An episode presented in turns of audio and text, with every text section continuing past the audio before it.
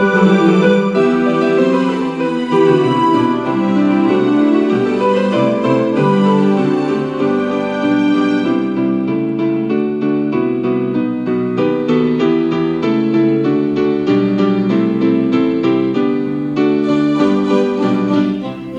hola, estimados amigos y hermanos, buenos días. Me da gusto saludarlos en esta mañana de viernes, día de preparación. Y los quiero animar para que todo en la casa, la comida, en la vida, en el corazón, lo tengamos listo y preparado para recibir el día del Señor. Los invito a orar. Querido Dios y bondadoso Padre, en esta mañana, Señor, estamos muy agradecidos contigo Gracias por la vida, gracias por la salud, gracias por la familia. Gracias Señor por la oportunidad de tomar decisiones. Acompáñanos en el estudio de tu palabra, lo pedimos en el nombre de Jesús. Amén. Bienvenidos a la serie Los Comienzos. Les habla su amigo y hermano Marcelo Ordóñez y los invito a ir a las escrituras ahí en Génesis capítulo 7 y verso 16. Los que entraron eran macho y hembra de cada especie como le había mandado Dios, y Jehová cerró la puerta. ¿Te has preguntado por qué el Señor envió el diluvio? Bueno, inicialmente los antediluvianos se volvieron confiados en sí mismos. Se habían olvidado de Dios hasta que semejante cataclismo despertó su conciencia y se convencieron de que hay un Dios en los cielos que lo gobierna todo. Ellos vivían transgrediendo la ley de Dios continuamente. Y debemos recordar que nuestro Dios es un Dios de misericordia, un Dios de bondad, es un Dios de gracia, es un Dios de perdón. Pero cuando el hombre obstinadamente y en forma reiterada se aleja del Señor, no quiere hacer su voluntad, quiere seguir en el pecado y en sus caminos de este mundo, entonces el Señor permite que las consecuencias vengan sobre ellos. Ahora, si ustedes se dan cuenta, quien cerró la puerta no fue Noé ni su familia, fue Dios mismo. Y es que el Señor extiende su gracia a través de los mensajes al arrepentimiento, pero no contenderá para siempre el Espíritu de Dios con el hombre empedernido en el pecado y que voluntariamente desecha el mensaje de Dios. Y al igual que en el antaño, Dios cerró la puerta del arca. Un día el Señor también cerrará la puerta de la gracia para aquellos hombres y mujeres que persistan en el pecado, aquellos que desechen el mensaje de Dios al arrepentimiento y que no abandonen sus caminos pecaminosos. Entonces también para ellos se les acabará la gracia. ¿Por qué, queridos amigos y hermanos, tenemos que esperar a que algo malo nos pase para volver en nosotros mismos, para levantar nuestra vista al cielo y decir, Señor, aquí estoy, te entrego todo lo que tengo y todo lo que soy? Si alguno de ustedes está vagando por el mundo y sus caminos pecaminosos, es tiempo de escuchar la voz de Dios. Mira lo que dice segunda de Pedro 3, 5 al 7. Por la palabra de Dios, los cielos y también la tierra, que proviene del agua y por el agua subsiste, por lo cual el mundo de entonces pereció anegado en agua.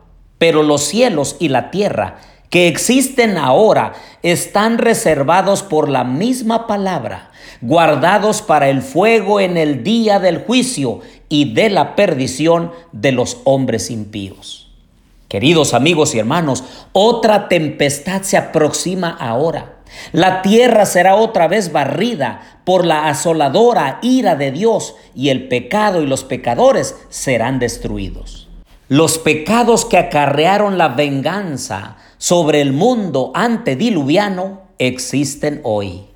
El temor de Dios ha desaparecido de muchos corazones de los hombres y mujeres que habitan este planeta hoy.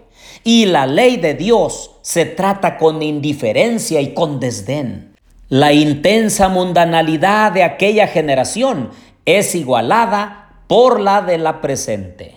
En Mateo 24, versos 38 y 39, quedaron las palabras registradas de Cristo. Pues como en los días antes del diluvio estaban comiendo y bebiendo, casándose y dándose en casamiento, hasta el día en que Noé entró en el arca y no entendieron hasta que vino el diluvio y se los llevó a todos. Así también será la venida del Hijo del Hombre. Es que Dios no condenó a los antediluvianos porque comían y bebían les había dado los frutos de la tierra en gran abundancia para satisfacer las necesidades materiales. Su pecado consistió en que tomaron estos regalos sin ninguna gratitud hacia el dador y se rebajaron entregándose desenfrenadamente a la glotonería. Sí, es cierto que era lícito que se casaran, el matrimonio formaba parte del plan de Dios, fue una de las primeras instituciones y regalos que el Señor le dio al ser humano cuando salió de las manos del Creador.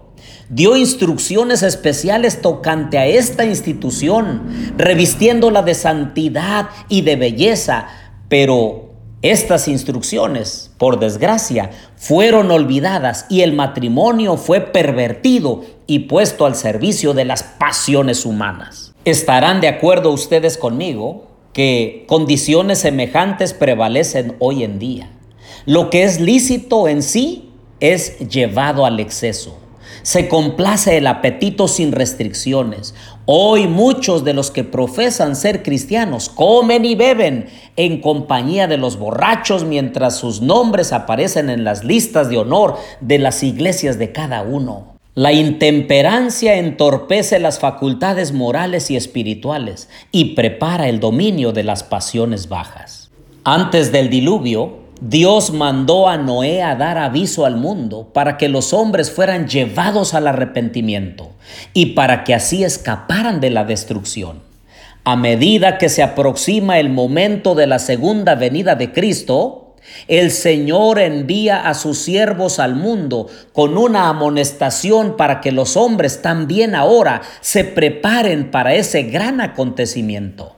Multitudes de personas han vivido violando la ley de Dios y ahora, con toda misericordia, las llama para que obedezcan sus sagrados preceptos.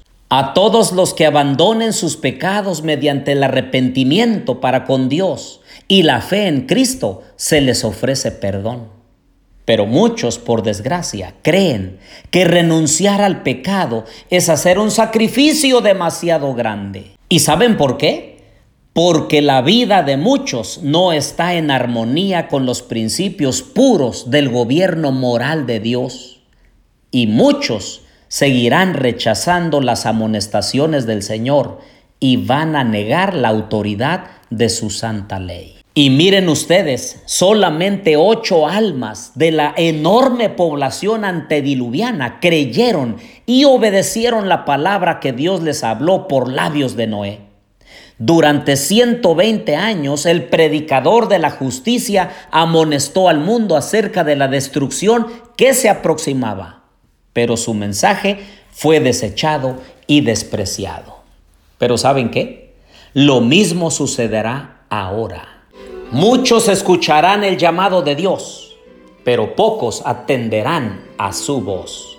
Que nosotros podamos tomar la oportunidad mientras que la puerta de la gracia esté abierta, acercarnos al Señor y decirle, Señor, aquí estamos, queremos ser hijos verdaderos de nuestro Padre Celestial.